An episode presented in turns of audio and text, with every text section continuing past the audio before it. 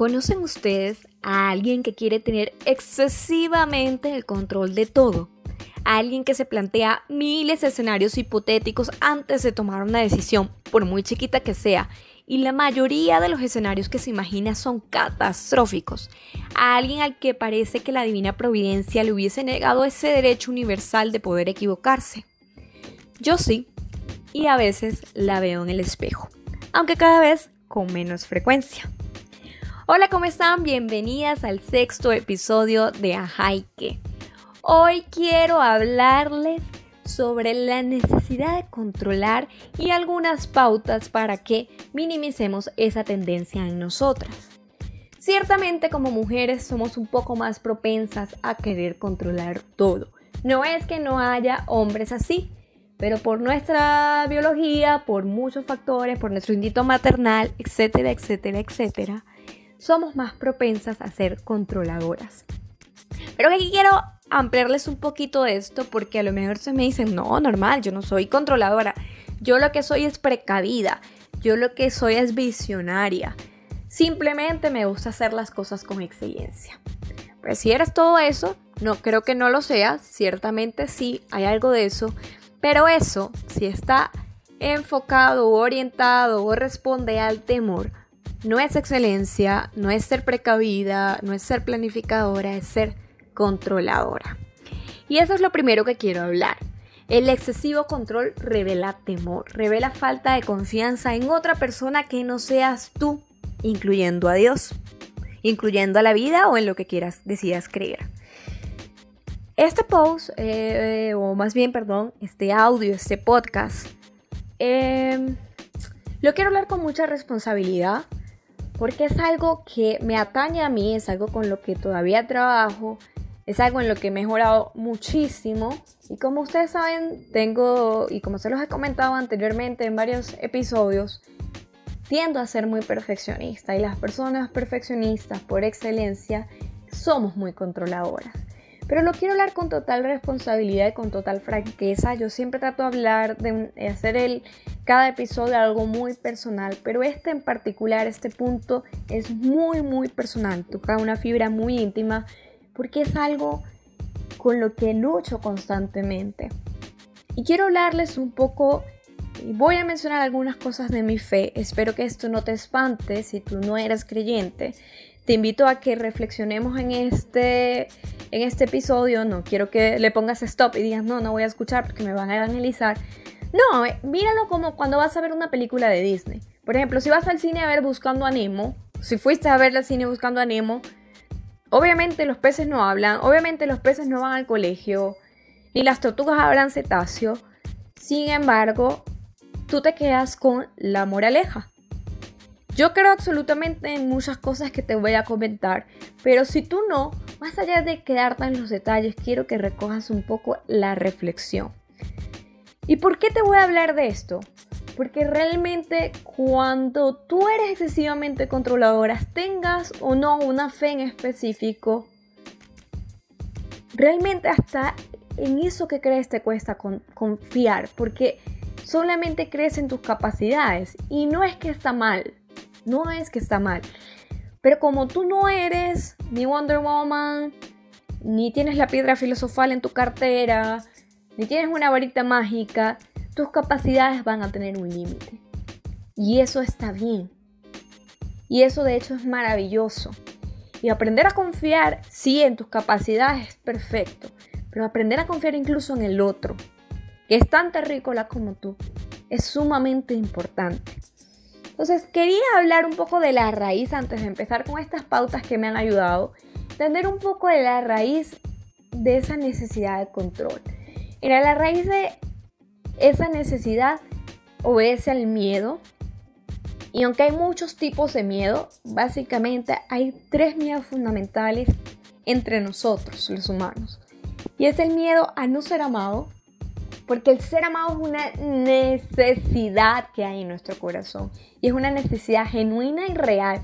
Independientemente, independientemente te consideres cursi, no te consideres cursi, eh, tengas pareja o no tengas pareja. Hablo del amor en general, no el amor simplemente romántico. tenemos necesidad de ser amados desde que nacemos. Está esa necesidad allí. Entonces es sumamente importante lograr entender que uno de los principales miedos que tenemos es el miedo a no ser amado, el segundo miedo es el miedo al rechazo y el tercer miedo es el miedo al abandono. Ambos muy relacionados entre sí, pero son tres tipos de miedo. Y normalmente cuando somos personas muy controladoras, que todo el tiempo para tomar una decisión vemos todos los escenarios, planeamos plan de A a la Z, tenemos plan A, plan B, plan C, plan D, normalmente ese miedo, si está muy constante en ti o esa necesidad de control está muy constante en mí, en ti puede ser que esté obedecida por alguno de estos tres miedos que te estoy mencionando.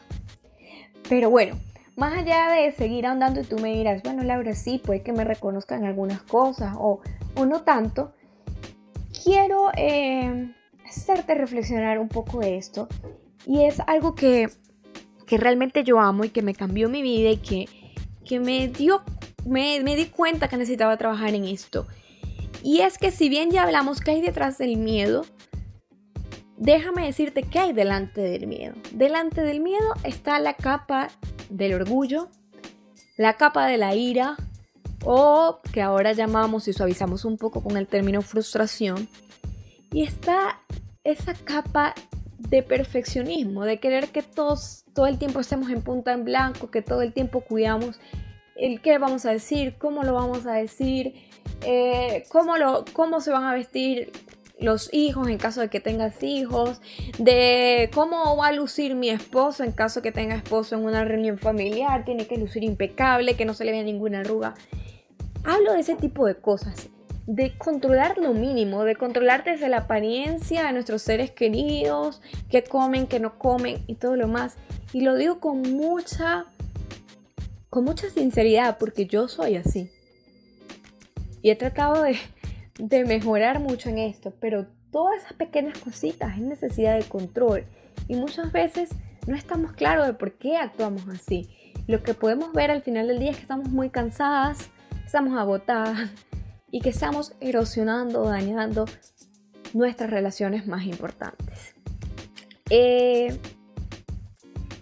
¿Cómo controlar esta necesidad de control? Lo primero, lo primero, lo primero es aceptar. Y la aceptación no es conformismo. ¿Y aceptar qué? Aceptar la realidad. Aceptar que el mundo, por mucho que nos propongamos, es cambiante, es dinámico y que los contratiempos están a la orden del día. Que contratiempos siempre va a haber y que esos contratiempos no los vamos a poder controlar todos. Hay algo que me cambió la vida y es una vez en, medio de una frustración enorme que tenía, acababa de dejar mi empleo en, una revista donde trabajé, una revista que, que amaba mi trabajo allí pero por un proceso personal muy largo, eh, por querer cumplir algunos proyectos personales, decido dejar mi cómoda estabilidad de 15 y último y empiezo a emprender. Yo estoy hablando que esto fue hace como unos 5 o 6 años atrás. Y empiezo a, emprender. Y todo iba muy bien, ser mi propia jefa y tener todas estas cosas que te venden cuando tú eres emprendedora vas a tener tiempo, vas a, manejar tus tiempos, vas a ser tu propia jefe y todas esas cosas que nos pintan, que no es que sean mentiras, pero que tampoco son del 100% verdad. Y me empecé a frustrar porque las cosas no salían como yo quería y me empecé a enojar y empecé a tener ataques de ira. Y una buena amiga, Rosalba, me regala un libro se llama Cómo controlar la ira y sanar tus relaciones de Chuck Lynch. Chuck Lynch se los recomiendo muchísimo. En Amazon está, si lo pueden eh, comprar en el formato digital. Creo que les va a cambiar la vida. Y hay algo que él, que él hablaba que a mí me enseñó y por eso en principio les digo que si tal vez no son creyentes o religiosas, vean esto como filtrenlo yo creo absolutamente en todo lo que dice la Biblia, pero si no, no te cierres. Si tú no crees, no te cierres. Filtra el mensaje.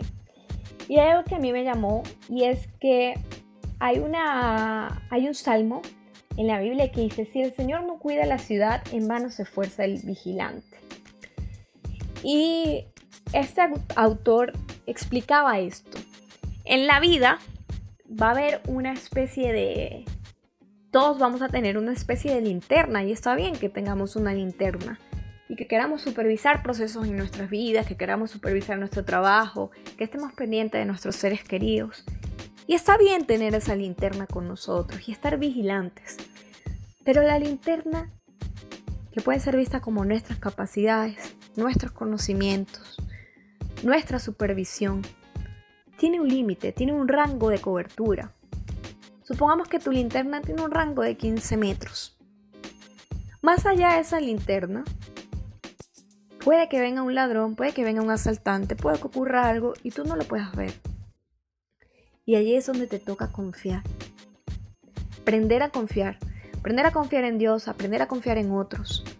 Porque tus capacidades, por mucho que nos quieran decir a través de las miles de imágenes que rondan en redes sociales acerca de que tú lo puedes todo, tú tienes el control, tú eres el autor de tu vida y todo lo demás que son muy lindas, y que sí guardan cierta verdad, pero no la verdad absoluta. Lo cierto es que una gran revelación que tenemos que tener como personas controladoras es que no podemos controlar todo. Es que nuestras capacidades habrá momentos en que no serán suficientes y eso está bien. Entonces, este primer punto, aceptar. Aceptar que nuestra linterna tiene un límite. Aceptar que hay cosas que no podemos alcanzar aceptarnos a nosotras mismas, aceptarnos a nosotras mismas. Y esto es algo que para las controladoras y las que tienen tendencias al perfeccionismo es difícil.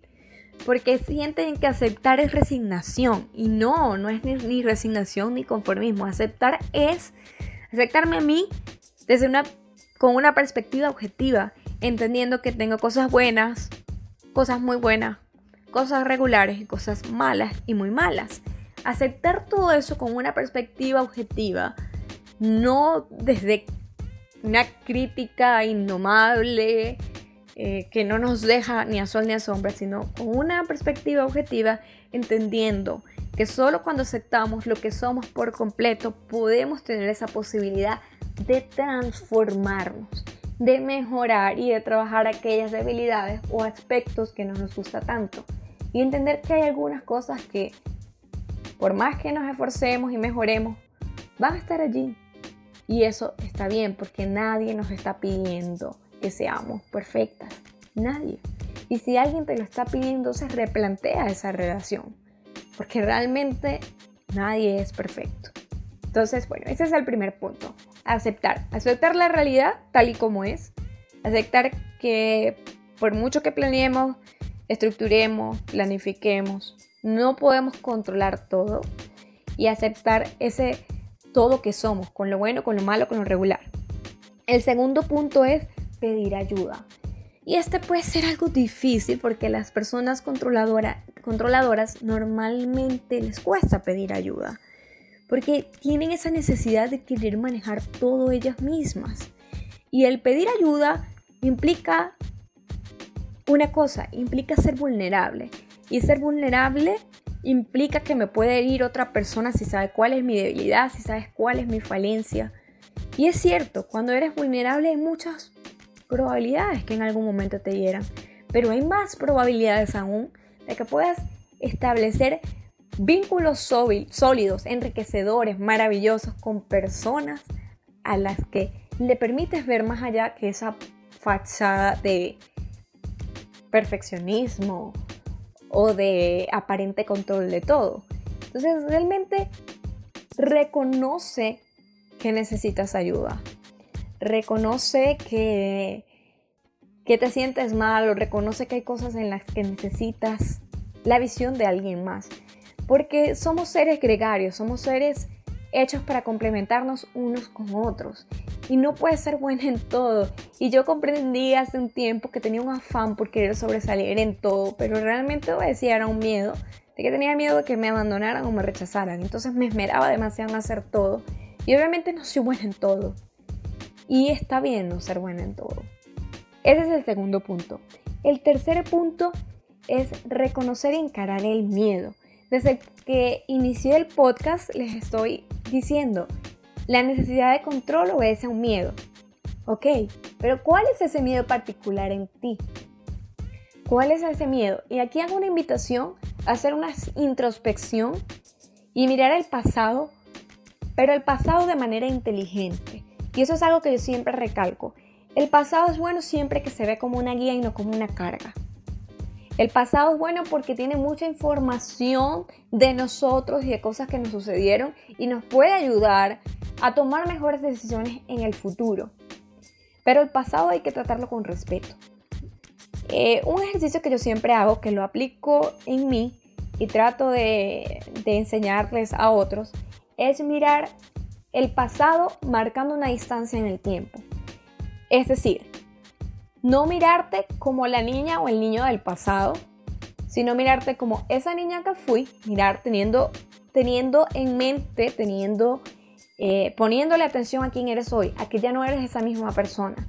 ¿Por qué? Porque cuando tal vez vivimos episodios difíciles, hasta traumáticos en nuestra vida, si nos sumimos en, en ese pasado, sin notar que ya no estamos allí, simplemente vamos a rumiar el pasado. Y rumiar es masticar algo que ya te tragaste. Y no es la idea. Entonces vamos a estar en un ciclo que nos puede hacer más bien daño. Una buena forma de hacerlo es, la niña o el niño que fui fue afectado por tal persona, por tal comentario, por tal situación. Entonces cuando tú pones esa distancia, de que ya tú no, que esa era la niña que fuiste y no lo que eres hoy, es más fácil poder ver esa situación que te hizo daño, traerla al, presente, pero desde una mirada externa, como dentro de la situación. Y a medida que tú encaras el miedo, te vas a dar cuenta que no es tan grande como lo imaginabas cuando te pasó. Cuando lo encaras desde esta perspectiva, ese monstruo que controlaba todas tus emociones y te arrojaba una carrera frenética de tener el control, empieza a disminuir en tamaño. Cuando tienes claro qué es lo que te provoca o detona esa necesidad de control, es más fácil que puedas tener estrategias para controlar, valga la paradoja, un poco esa necesidad de controlar. El cuarto punto es vive en el hoy. Esto es muy importante. Las personas controladoras normalmente viven entre el pasado y el presente, pero, eh, entre el pasado y el futuro, pero raramente viven el presente. Viven todo el tiempo tratando de controlar un futuro que no ha llegado y como no ha llegado tienen muy pocas posibilidades realmente de controlarlo, para no decir nulas. Y viven en el pasado, rumiando el pasado, viven masticando lo que ya se tragaron y realmente no avanzan y no disfrutan el presente. Lo único que puedes controlar o disfrutar es tu presente.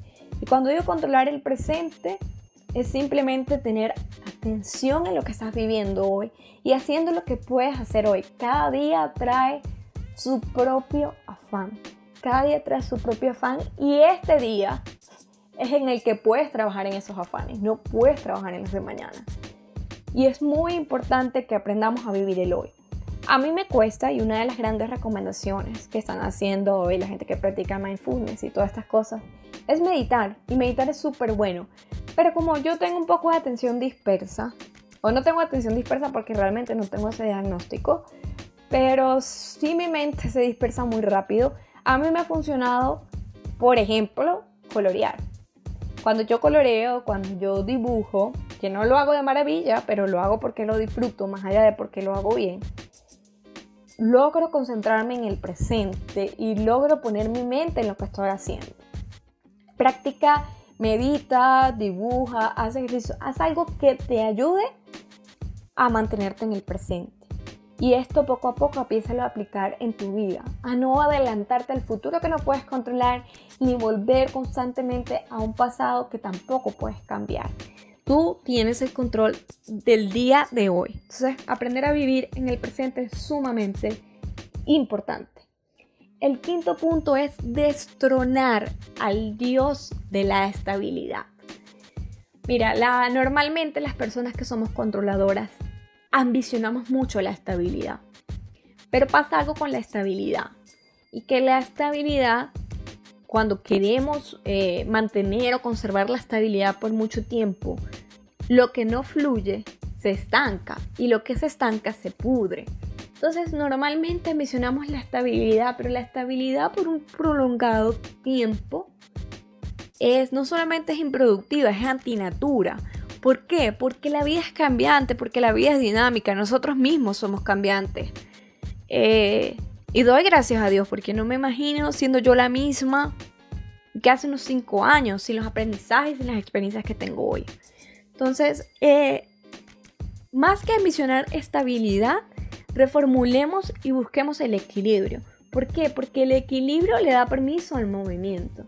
El equilibrio permite que las cosas fluyan, pero de una manera balanceada y armónica. En cambio, la estabilidad, y si tú te encuentras en un periodo de tu vida donde sientes que todo está demasiado estable, que todo está como muy igual, entonces preocúpate un poco porque no es parte de la vida.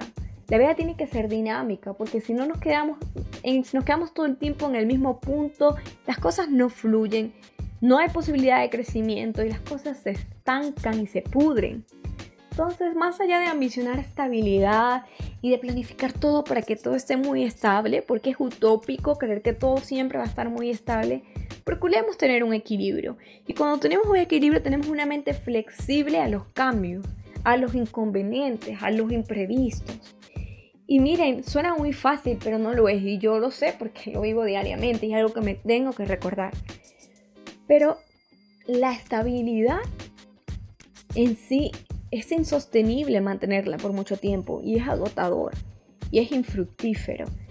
Y realmente cuando ambicionamos demasiado la estabilidad y la ponemos como una especie de Dios, creo que nos cerramos a crecer, eh, nos, nos cerramos a crecer nosotros, a que crezcan nuestras relaciones. De hecho, las ahogamos porque el exceso de control es como si tienes una plantica y si tienes la planta y todo el tiempo la riegas y le echas agua y la cuidas y la cuidas y la cuidas en exceso, realmente más que cuidarla le estás haciendo daño y la planta se va a ahogar.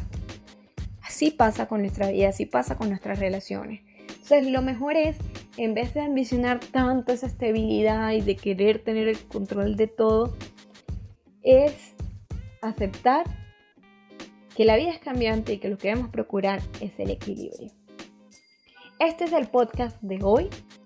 Son solo estos pasos, estos pasos que quise compartirles, que me han ayudado muchísimo, que, que no son fáciles de cumplir, pero que si creas conciencia de ellos, puedes controlar o mantener al margen, valga la paradoja, a esa necesidad de controlar absolutamente todo. Espero les haya gustado, espero les haya servido. Eh, compártanlo. Eh, déjenme sus comentarios, déjenme saber qué les gusta, de qué les gustaría que hablara, si se sienten identificadas, si han logrado aplicar algo de lo que hemos hablado. Y bueno, para más, para leer un poco más sobre esto, pueden seguirme en arroba en Instagram o en mi red personal en Instagram también, arroba es Laura.